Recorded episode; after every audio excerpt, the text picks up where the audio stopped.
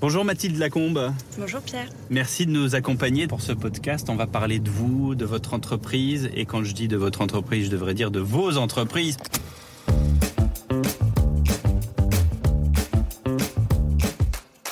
Bonjour, je suis Pierre de Villeneuve et je vous embarque sur les chemins de la réussite à la française. Bienvenue dans En route avec, on part en balade à travers les lieux symboliques qui ont marqué mon invité, qui raconte son succès, son parcours. Aujourd'hui sur le siège passager, la créatrice de la version française de Birchbox, Mathilde Lacombe.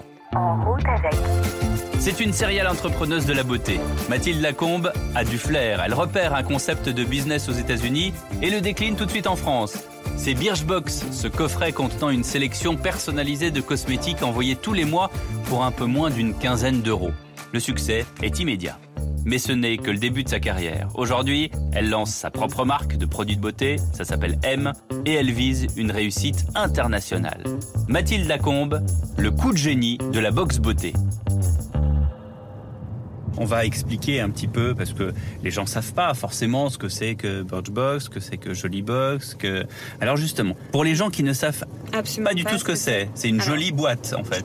Alors Jolybox en plus c'est normal si vous savez pas ce que c'est parce que ça n'existe plus. Donc euh, et Jolybox c'est la première euh, boîte en fait euh, qui proposait un service euh, d'abonnement Mhm. euh, pour recevoir des cosmétiques à tester chez soi.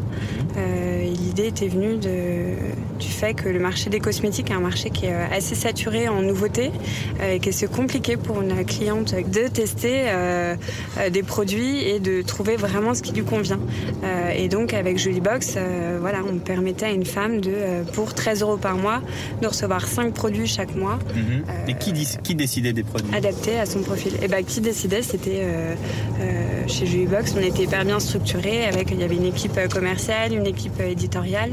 Et on- la cliente quand elle s'abonnait remplissait un profil assez détaillé sur internet. sur internet bien sûr avec euh, voilà avec euh, aussi bien euh, son âge sa couleur de, de peau ses cheveux que ses habitudes d'achat donc voilà. Et donc tout ça nous permettait de- d'envoyer une box sur mesure aux femmes À quel moment vous avez euh, constaté que ça a cartonné? Assez rapidement euh, on a senti assez rapidement l'engouement en fait pour euh, le concept qui avait déjà été lancé aux États-Unis en fait euh, un peu moins d'un an avant Jolybox et c'est ça nous qui, clairement nous a donné envie de nous lancer. C'est qu'on a vu l'engouement pour le concept aux États-Unis. On s'est dit il y a quelque chose à faire. Euh, et en Donc France, vous êtes inspiré d'une méthode américaine? Oui, qui, bah donc, qui s'appelait Birchbox. Mhm. Et bien sûr qu'on a fait euh, à la sauce française. La France, c'est aussi le pays de la beauté. On a beaucoup de très belles marques, comme euh, des marques comme Clarins, Caudalie, euh, beaucoup de marques de, de parapharmacie qu'ont pas les étrangères. Donc on a aussi une culture de la beauté qui est assez différente. Et alors, Jolie Box, combien d'années d'existence? Quel chiffre d'affaires? Et à partir de quel montant vous vous êtes dit, là, on peut vendre, on peut faire quelque chose, on peut faire une opération? En fait, c'était un peu le. La réflexion était un peu différente. C'était euh, quand on a créé Jolybox, on savait clairement qu'on avait envie de, euh, De se faire peu. repérer par euh, Birchbox. Ouais. Enfin, en tout cas, c'était notre schéma idéal. Et ce qui fait qu'on, quand on a lancé Jolybox, on était dès le départ en contact avec, euh, avec les fondatrices de Birchbox. On leur a dit euh, voilà, nous, ce qu'on lance en Europe. Et elles nous ont dit oui, oui, euh, très bien, un peu faites de votre côté. À l'époque, elles étaient. Je pense être très focus sur elles, leur propre développement. Et puis en fait, ça a pris très vite aux, États-Unis. Nous aussi, en France, ça a pris très vite. On a lancé rapidement euh, en Espagne et en Angleterre. Mhm. Et euh, Ça a été facile à faire, ça? Ça a été assez facile. Honnêtement, en fait, ce qu'on a fait euh, sur les deux pays, c'est qu'on a racheté des boîtes euh, qui faisaient la même chose que nous. Ouais. Qui Donc c'était des déjà, boîtes, mais ouais, qui, avaient deux mois à peu près, enfin Ouais. des, des très très jeunes boîtes qui venaient de se lancer. Du coup, on était euh, le leader du marché européen et donc forcément pour euh, les US, euh, c'était Ouais. assez intéressant. La réflexion en fait dès le départ était, était euh, tournée dans ce sens-là, donc c'était pas tant à partir de quel chiffre d'affaires, à, à partir de quand on est prêt, c'est aussi quand eux les US euh, euh, ont vu qu'ils étaient bien installés euh, sur le marché américain, euh, qu'ils se sont dit ok on est prêt pour euh, l'Europe, euh, qu'on a commencé les discussions et que ça s'est fait finalement assez assez naturellement. Et après, vous avez suivi Birchbox en restant chez eux? Alors du coup, en fait, la façon dont on a fait les choses, c'est qu'on a... C'était une fusion. Donc du coup, on est resté Jolie Box. Pendant un an, on a gardé notre logo et c'était Jollybox, a Birchbox Company. Et après, au bout d'un an, on a vraiment fait un, rebranding, c'est-à-dire qu'à la fois les Américains et à la fois nous en Europe, on a tous changé d'identité pour euh, voilà, avoir une identité et un nom commun. Mhm. Euh, et voilà, et donc les choses se sont faites assez, euh, encore une fois, naturellement. et, et j'avoue que c'était pour nous, petits entrepreneurs français, c'était assez excitant aussi, voilà, cette expansion internationale. Alors Mathilde, on va se rendre dans un endroit important pour vous. C'est dans le quartier du Sentier à Paris. C'est un très bel hôtel qui s'appelle l'hôtel Hoxton. En fait, c'est là où vous travaillez pour l'instant puisque vous n'avez pas de bureau. Mais c'est aussi là où tout a commencé avec votre associé François Morier.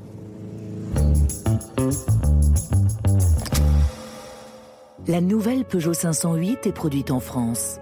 Et avec ses nombreux équipements technologiques, elle est l'emblème de l'innovation Peugeot Made in France. C'est aussi ça, la réussite à la française. Retour En route avec, à bord de la nouvelle Peugeot 508.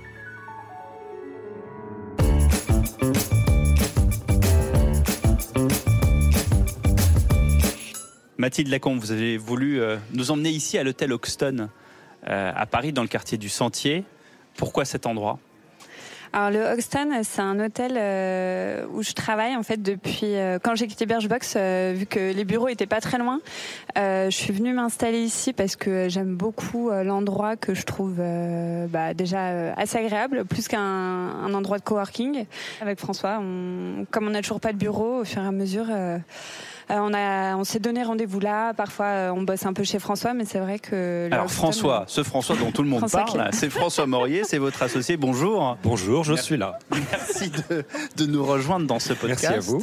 Comment vous êtes rencontrés tous les deux déjà euh, eh ben, ça fait un peu plus de dix ans, et c'est marrant parce qu'on s'est rencontrés de deux façons différentes, mais en, parallèle. C'est qu'on s'est connus en stage chez Orange dans un Explo Centre. C'était un incubateur de start-up qu'ils avaient ouvert un moment dans le 16e. Et donc en parallèle de ça, je me rends compte que Mathilde est la cousine d'un de mes meilleurs amis, euh, avec qui justement on a commencé un peu à potasser sur des sujets entrepreneuriat, web, etc. Et que j'avais connu deux ans avant dans, notre, dans un foyer d'étudiants dans le 16e aussi, quand on est arrivé à Paris pour nos études. Comment vous vous êtes mis d'accord euh, de partir sur le projet Jollybox et pas euh, complètement autre chose? Jollybox, c'est venu parce que on a vu en fait le business se lancer aux États-Unis et qu'on s'est dit il y a clairement quelque chose à faire, euh, il y a une opportunité. Et donc c'est sûr qu'on n'a pas eu nous cette ce temps de réflexion de se dire qu'est-ce qu'on va lancer, qu'est-ce qu'on va faire. En fait, c'est juste qu'on a vu cette opportunité, on s'est dit c'est pour nous, on y va. On a travaillé un peu ensemble sur le blog de Mathilde avec elle que, que tu tenais, blog beauté. Et donc, euh, mais c'était vraiment moi à faire un peu de graphisme, euh, maintenance, etc. Et c'est quand Mathilde en a parlé sur son blog qu'on s'est dit euh, il y a vraiment quelque chose à faire. On était avec un troisième associé, Quentin, et c'est là où on a vraiment initié le truc en se disant bon bah ça, go, c'est un vrai projet business qui a à faire sur la beauté et où on on, est ensemble tous bien complémentaires. Et comme tout a très très bien marché, du coup, vous vous êtes dit, on va partir sur d'autres aventures et cette fois-ci encore ensemble. Après huit ans, avec François, on avait une vraie envie de, bah, je pense de retrouver un peu les débuts euh, de voilà l'excitation. Euh, on est tous les deux des profils assez créatifs et donc euh, c'est ça aussi qu'on aime nous, c'est créer des, enfin créer une identité de marque, voilà raconter une histoire. Est-ce que vous avez aussi envie d'accompagner cette marque comme euh, par exemple, une marque qui pourrait devenir euh, décennale ou centenaire plus tard ou est-ce que vous vous dites, vous vous lassez très vite et vous ah dites non, je vais créer autre chose Non, justement, et je pense que c'est aussi ça qui est complètement différent par rapport au projet initial où on avait créé Jollybox en se disant euh, on crée ça, on le fait hyper bien et on dans l'idée de revendre euh, et, ce qui s'est passé. C'est ce qui s'est passé. Euh, là, avec M, on a une vraie volonté avec François de créer une marque pérenne et de s'y investir longtemps. Nous, des marques qu'on aime beaucoup avec François, c'est des marques comme Caudalie et des marques comme Atelier Colonne qui sont des vraies réussites à la fois soit de d'amis ou de de, famille euh, et qui sont des marques qui durent dans le temps. Euh, donc euh, l'idée de M, c'était pas du tout de, c'est ni un buzz Instagram, ni voilà une opportunité de surfer sur une tendance, mais vraiment de créer une marque. et d'où aussi le fait de créer voilà une, une identité, quelque chose de fort qui. Avec aussi dans ces dernières années, un peu dans l'écosystème des startups, on a vu on en a vu euh, euh, éclater en plein vol dans tous les sens du terme et on n'a pas envie d'être dans ce schéma de la course à la réussite euh, rapide mais fragile. On a besoin avec Mathilde de pour revenir sur la partie un peu créative, euh, par rapport à nos fonctions et nos métiers respectifs, on, a besoin de se retrouver dans les projets, dans la créativité qu'il y a, dans le développement de produits et de la marque. Et, et, pour ça, on a envie de l'emmener sur le long terme et d'avoir quelque chose qu'on maîtrise pour pouvoir pleinement s'y retrouver. L'aventure est loin d'être finie. Merci beaucoup François Maurier d'avoir rejoint ce podcast de court instant. Et nous, on repart en balade si vous le voulez bien. Avec plaisir. Mathilde. Et nous voilà maintenant euh, avec notre séquence autoradio. On va écouter euh, quelques petits extraits. Laure, 19 ans, alias Stiltonic, est suivie par 350 000 personnes sur YouTube. J'aime bien dire que c'est un nouveau type de télé-réalité parce qu'au final, ils suivent les vies de, de youtubeurs. C'est pas les mêmes scandales, c'est pas les mêmes contenus, mais euh, je pense que c'est pour ça qu'ils regardent mes vidéos, c'est parce qu'ils cherchent de la bonne humeur en fait. De la bonne humeur, oui, mais rétribuée. Les youtubeuses les plus suivies sont très sollicitées par les marques pour présenter leurs produits. Ce sont des vedettes populaires, mais aussi marketing. On parlait tout à l'heure des réseaux sociaux et euh, d'Instagram et de YouTube. Euh, qu'est-ce que vous pensez justement de, des succès des, youtubeurs? Ce que je trouve vraiment génial en fait, c'est d'arriver euh, à créer du contenu et de se créer une audience avec laquelle on puisse discuter en direct et qu'il y a tellement de de possibilités en fait et d'univers différents qu'on y trouve forcément son compte euh, et qu'on trouve forcément euh, quelque chose à apprendre. Et, euh, et, encore une fois, voilà, moi c'était aussi pourquoi j'ai créé un blog, pourquoi j'ai créé une chaîne YouTube. C'était des façons. Pour vous faire connaître. C'était pour me faire connaître et c'était aussi pour faire les choses à ma façon. Et je pense que ça, c'est quelque chose qui me, qui me définit. C'est que ce que j'aime, en fait, dans euh, le fait d'avoir un blog, un Instagram et tout, c'est que je raconte les choses comme je le veux, je montre euh, ce que je veux. Là, il y a un, phénomène d'identification qui est assez fort euh, et, euh, et, qui permet, encore une fois, de se créer une, communauté, mmh. une audience. Euh, et, et, après, le plus dur aujourd'hui, c'est qu'il y en a tellement.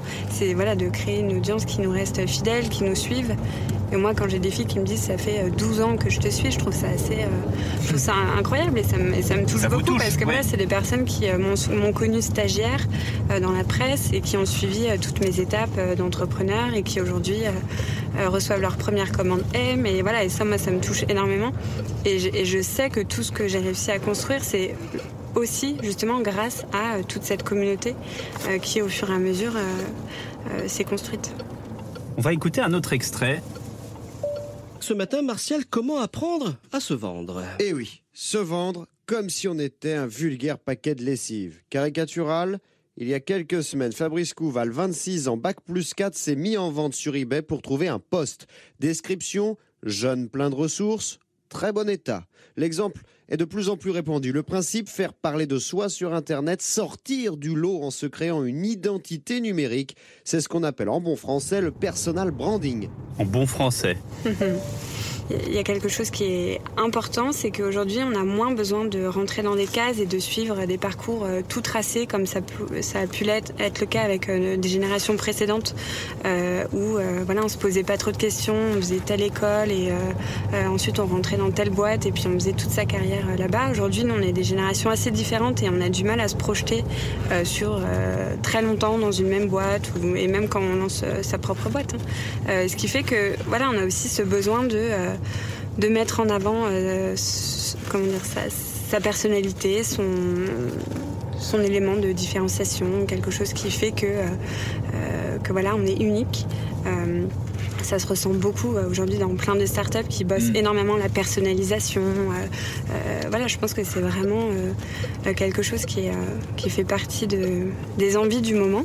et encore une fois, voilà, je trouve que les réseaux sociaux sont, sont un très bon outil pour ça quand ils sont bien utilisés. Donc après, voilà, il faut s'en partir dans des délires de personal branding complètement tordus. si on fait bien les choses, ça peut, ça peut être vraiment génial. C'est par là, non?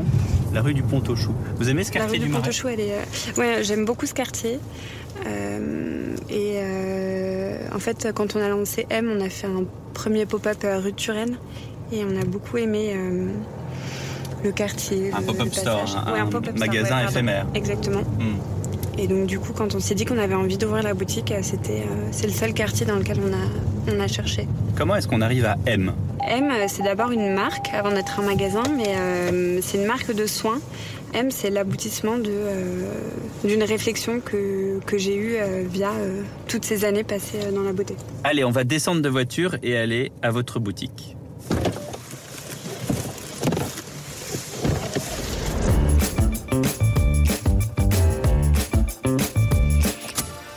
tenue de route exemplaire pour un plaisir de conduite décuplé. La nouvelle Peugeot 508 accompagne les entrepreneurs français vers la réussite, quelle que soit leur trajectoire. En route avec la nouvelle Peugeot 508.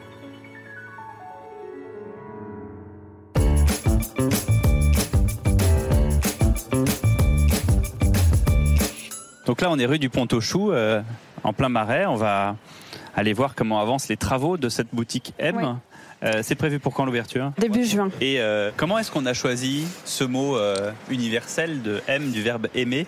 J'aimais beaucoup le fait que M veuille dire la lettre M euh, voilà, il y avait le petit clin d'œil euh, euh, à, à, la première lettre de mon prénom. Je trouve que graphiquement, un mot qui est court, ça marche très bien. Et puis, on a des vraies envies d'expansion internationale et que c'est un mot qui est très facile à dire pour des étrangers. C'était aussi l'envie d'avoir un nom qui soit français. C'est un petit espace en fait. alors en gros, oui, c'est un petit espace, oui et non, parce que justement, pour une première boutique, on n'avait pas envie d'avoir quelque chose qui soit immense. Donc, on a 50 mètres carrés de boutique à l'espace en fait, au rez-de-chaussée, avec une deuxième partie. Euh, juste derrière. Voilà, juste derrière, qui va être une cabine de soins. Et en fait, on a un escalier qui mène euh, à nos bureaux. Du coup, euh, donc du coup, c'était la parfaite taille en fait pour pour démarrer.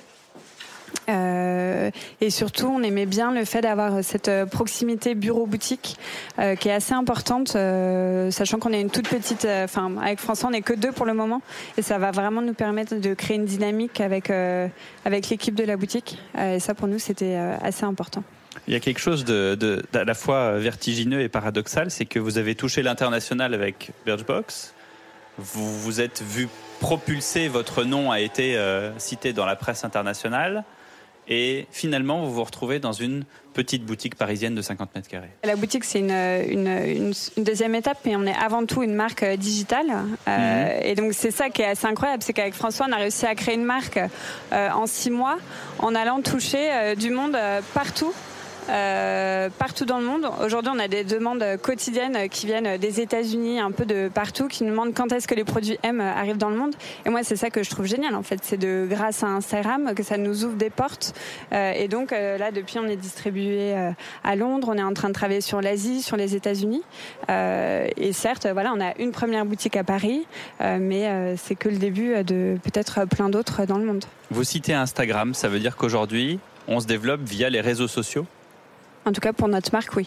Aujourd'hui, euh, je ne vais pas dire que c'est très facile de lancer une marque, mais c'est il y a plein de barrières qui tombent en fait. Et justement, la barrière de, pour une marque, quand on se lance, c'est euh, qui vont être mes premiers clients. Avec Instagram, en fait, c'est très facile. Enfin, c'est beaucoup plus facile en tout cas de trouver les personnes euh, qui vont être intéressées par votre marque. On est reparti en voiture avec Mathilde Lacombe.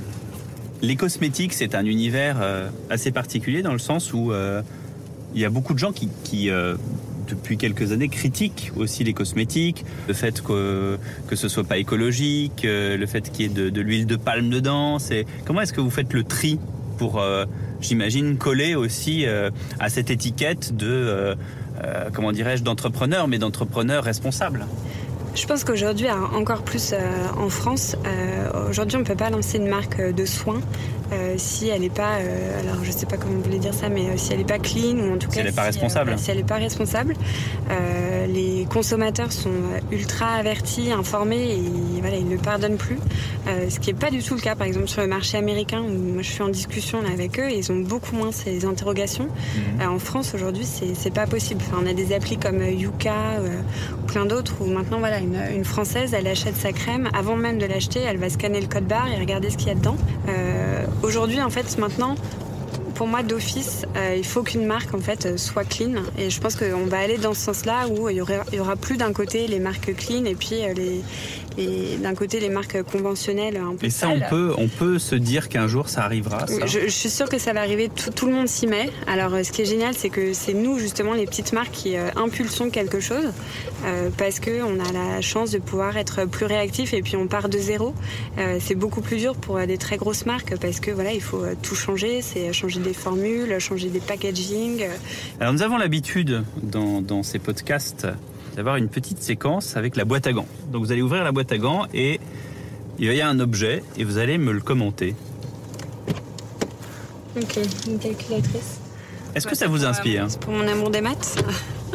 vous avez vraiment l'amour des maths Non, pas du tout.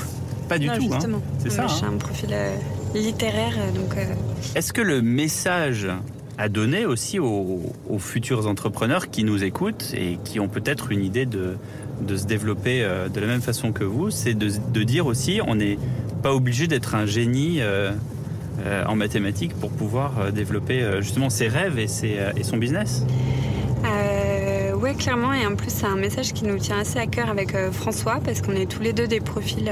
François, il a fait une école de design, et moi, j'ai fait des études littéraires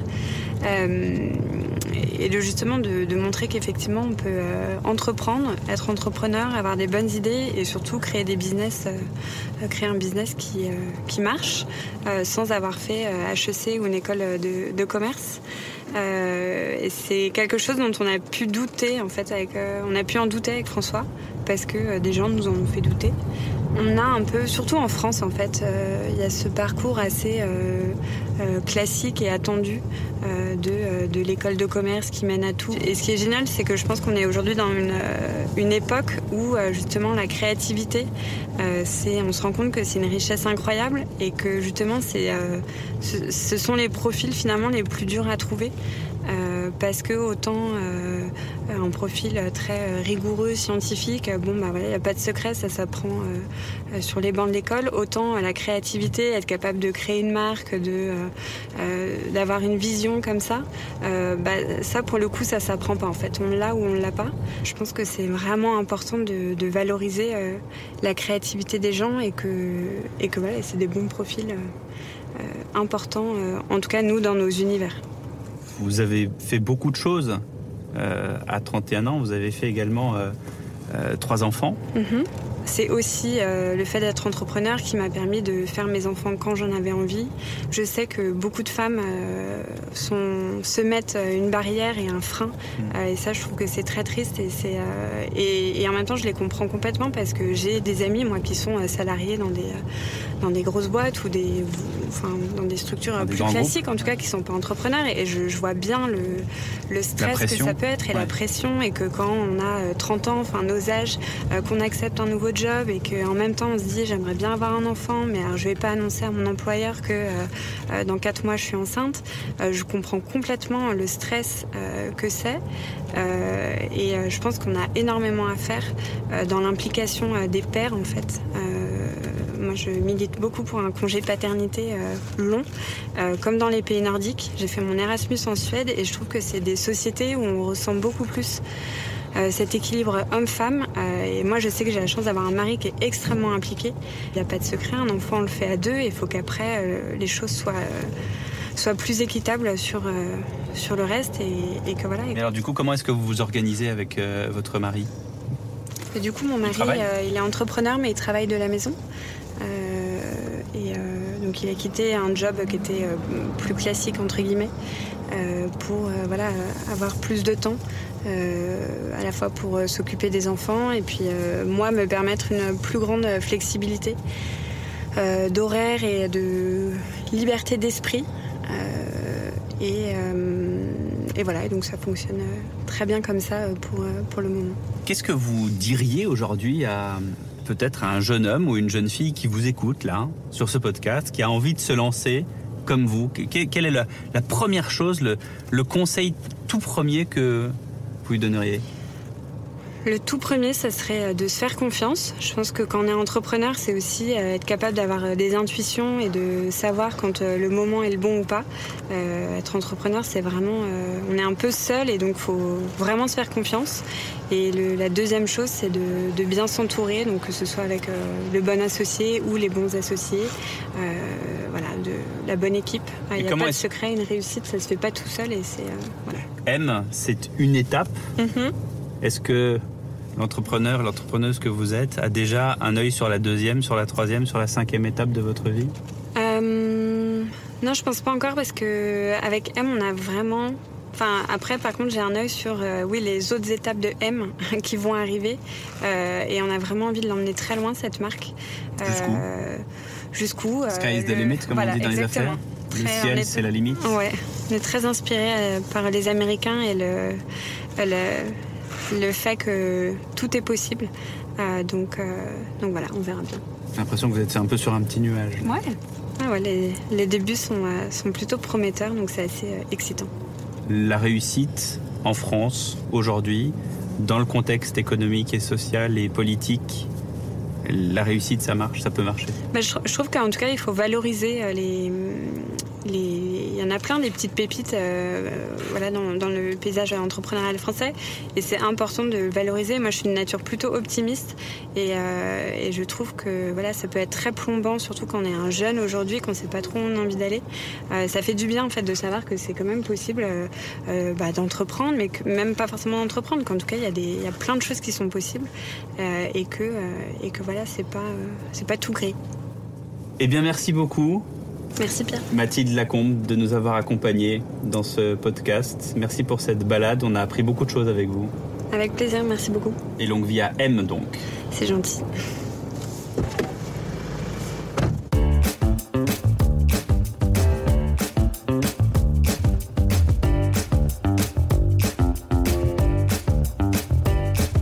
Eh bien, merci d'avoir fait la route avec nous. Retrouvez-nous sur toutes vos plateformes habituelles d'écoute et sur le site et l'application Europe 1. Bye bye.